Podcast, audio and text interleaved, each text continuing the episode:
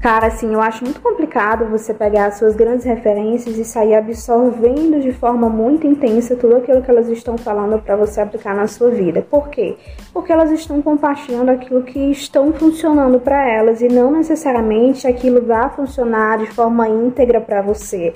Porque é importante lembrar que todos os seres humanos têm mecanismos internos diferentes que funcionam de formas diferentes. Então você tem que começar a olhar nessas né, referências com uma perspectiva de inspiração para que seja uma porta de questionamento, porque é o questionamento que de fato vai te trazer as respostas certas para você e que de fato vão trazer boas ideias e bons ensinamentos. Então, por exemplo, se você pega uma pessoa uma referência que fale sobre produtividade assertiva, sobre alta performance, e ela fala que pessoas ativas são aquelas que acordam em 5 e meia da manhã para iniciar seu, seu dia, treinando, gerando dopamina. Beleza, boa parte do público dela vai engajar e possa ser que consigam aplicar isso na rotina delas, porque o mecanismo interno delas funciona dessa forma, não necessariamente vai funcionar assim para você.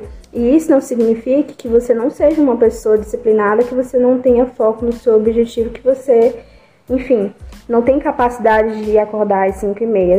Possa ser que signifique que o seu pico de energia né, seja melhor em outro horário, que você vá ter um desempenho naquela atividade específica em outro horário e tá tudo certo. Então, quando você absorve isso e você tenta é, testar de forma que não seja consciente, você pode gerar muitas frustrações e muitos bloqueios, né, como consequência.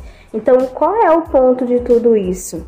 Existem, pegando o exemplo de produtividade, tá? Existem coisas que são preliminares, que são básicas, existem as coisas que são mais específicas. O que seria um básico para produtividade? Seria um sono regular, seria uma alimentação saudável, seria uma boa hidratação ideal para o seu corpo. É, muitas coisas podem fazer diferença na sua produtividade que são básicas.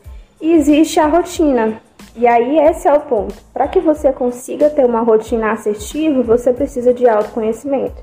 É importante você escutar suas referências, você buscar referências de pessoas que estão à frente de você para que cada vez mais você expanda a sua visão, mas em paralelo a isso, você precisa ter um autoconhecimento muito masterizado, né, para que você consiga filtrar aquilo que dá certo para você, que faz sentido para você, e aquilo que não faz e tá tudo certo.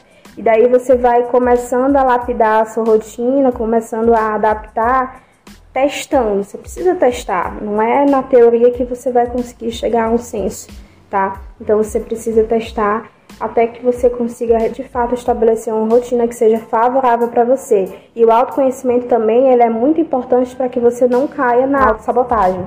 E o que eu quero dizer com isso é para que você consiga diferenciar aquilo que de fato não faz sentido para você e aquilo que possa ser autossabotagem, tá?